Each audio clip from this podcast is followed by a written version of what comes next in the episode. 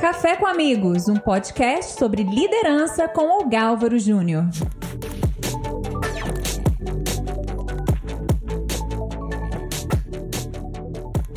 Doutor Rodrigo, a gente estava falando sobre Mindset. essa questão. é. Mindset é a, a palavra da moda. Bom, você falar de várias coisas que são simples e que todo mundo pode se ocupar delas, né? Pode pelo menos ir buscar pressão, circunferência abdominal. Então nós falamos é, da parte física. A né? parte física. Aí nós estávamos terminando a questão que você falou, olha, agora vamos falar sobre a cabeça, o raciocínio. Para falar sobre a cabeça, eu queria te fazer uma pergunta é, muito prática.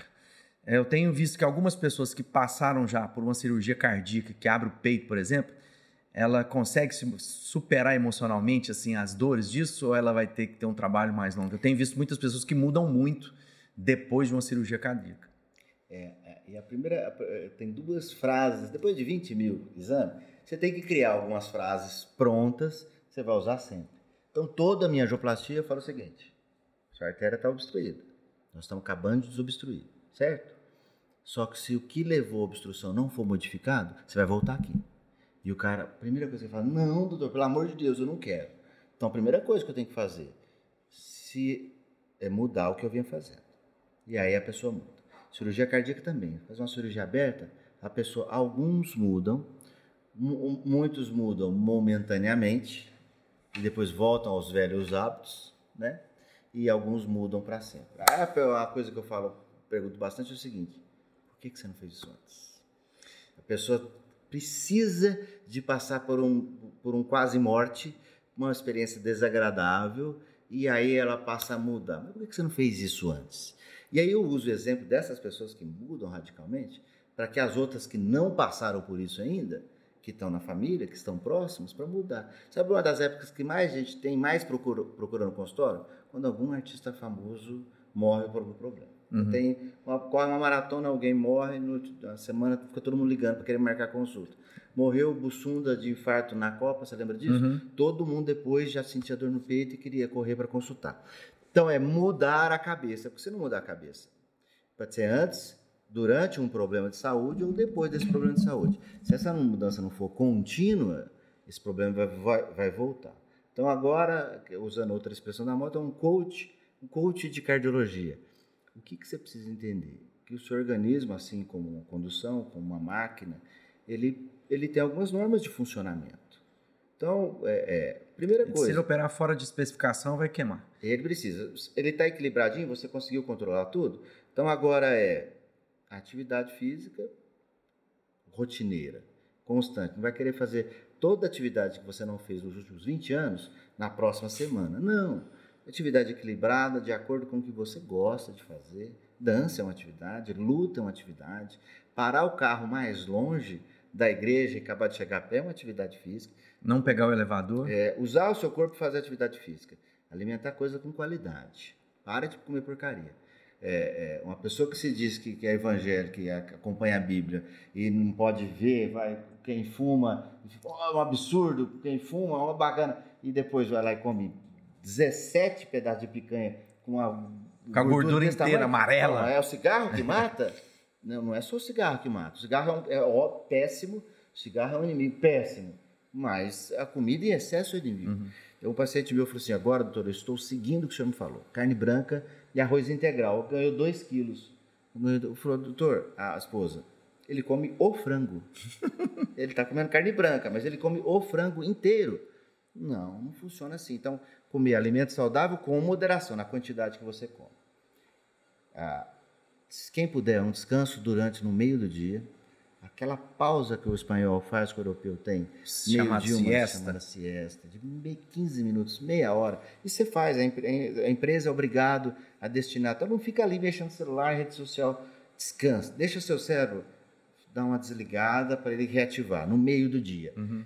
Final do dia, presença de amigos e família é extremamente importante. O estresse, ô Galvo, o estresse é o quarto pior fator de risco para infarto. É o quarto. Então a gente pode colocar aí cigarro, diabetes, colesterol. O quarto colocado é o estresse. Então tentar fazer. O meu trabalho é estresse. Meu trabalho é O estressante. tabagismo continua sendo o primeiro mais terrível.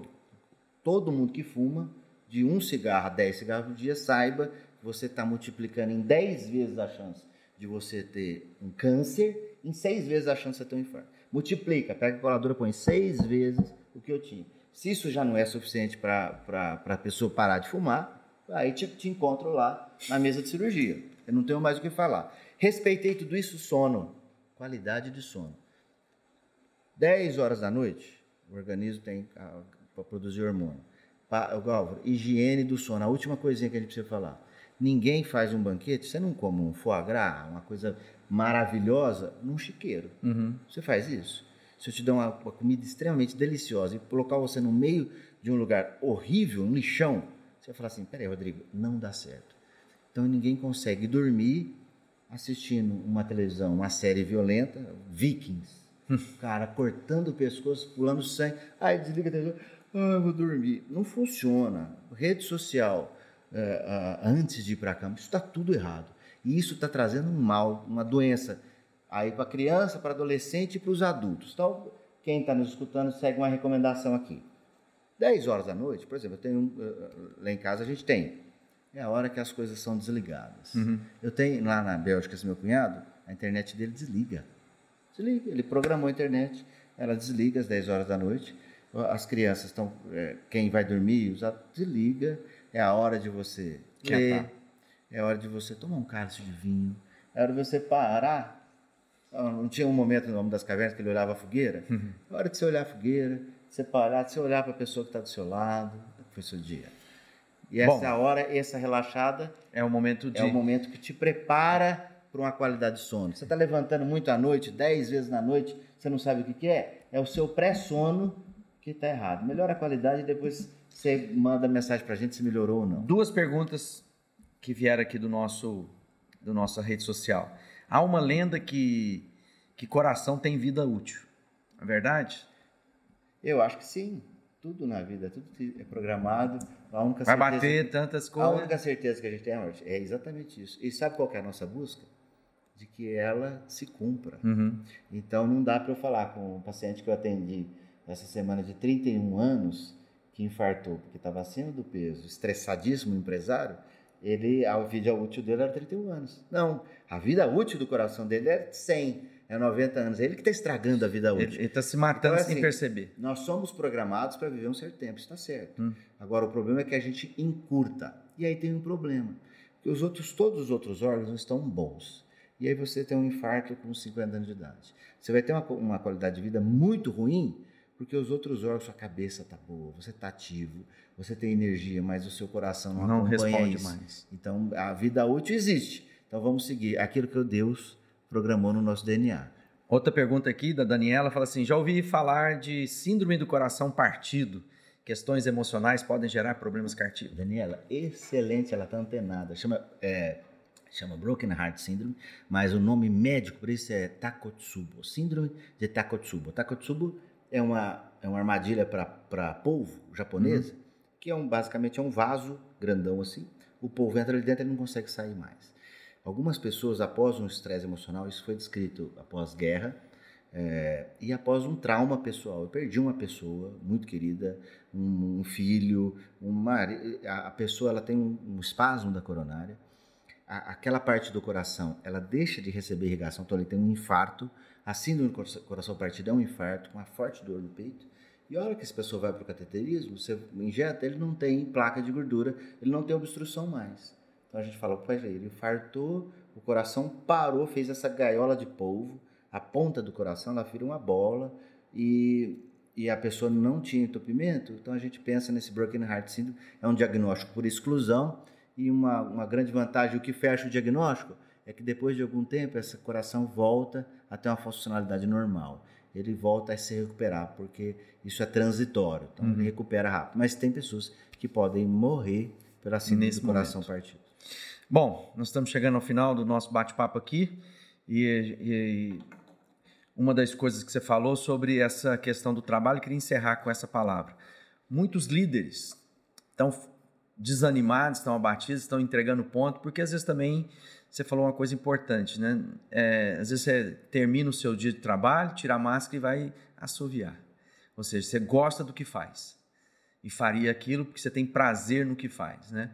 Tem muita gente que está atrás do dinheiro, descobre que detesta o que faz, está naquilo só pelo dinheiro e aí a recompensa emocional, afetiva, de realização íntima não é alcançada. Ele tem dinheiro, mas não alcançou a realização pessoal.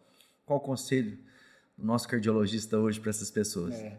Tem um ditado chinês que diz: escolha uma profissão em qual você ame e você não precisará trabalhar mais nenhum dia na sua vida, né? Você tem que encarar o seu trabalho como parte da sua vida, como parte integrante. Realmente você tem que gostar daquilo que você faz. É óbvio que você gosta de tudo sobre aquilo que você faz? Não. Né? Claro que tem coisas na profissão, eh, mesmo na minha profissão, que tem momentos que eu queria, mas aquilo vem no pacote. Uhum. Quando você escolhe, faz parte. Quando você escolhe uma companheira, você escolhe o pacote, a família. Então é aquilo. Aquilo faz parte. Agora. Coisa que a gente ama, mas não gosta. Né? O, seu, o seu diagnóstico sobre aquilo, nesse pacote, tem, uh, será que ele é suportável? Né? Será que ele tem as coisas, os ingredientes para você fazer aquilo para o resto da vida ou não? E tentar mudar. A insatisfação, e várias pesquisas já mostram isso, que a insatisfação profissional e pessoal, ela hoje, ela é mais de 50% das pessoas. Então, todo mundo insatisfeito com o seu trabalho, com a sua vida, com a sua família, e isso leva a problema. Lembrando que o estresse é o quarto fator de risco para doença no coração. Então, tente. E aí, você vai fazer o seguinte: algumas coisas que você não pode mudar, vai pedir para uma força que não está em você, que está fora de você, para transformar você por dentro, para que você possa aceitar aquilo, mudar e ser uma pessoa feliz independente. Nem todo mundo vai conseguir tudo que planejou na sua vida. Você não vai conseguir, mas você pode sim ser feliz mesmo dentro. Eu fico imaginando Jó, né? Hum. Ele conseguia ser feliz mesmo, mesmo com tudo ruim. Desastre então isso é, isso é um exemplo que a gente tem que ter, mesmo que as coisas não estão conforme você planejou, mas se você consegue continuar feliz, isso vai fazer bem para o seu coração.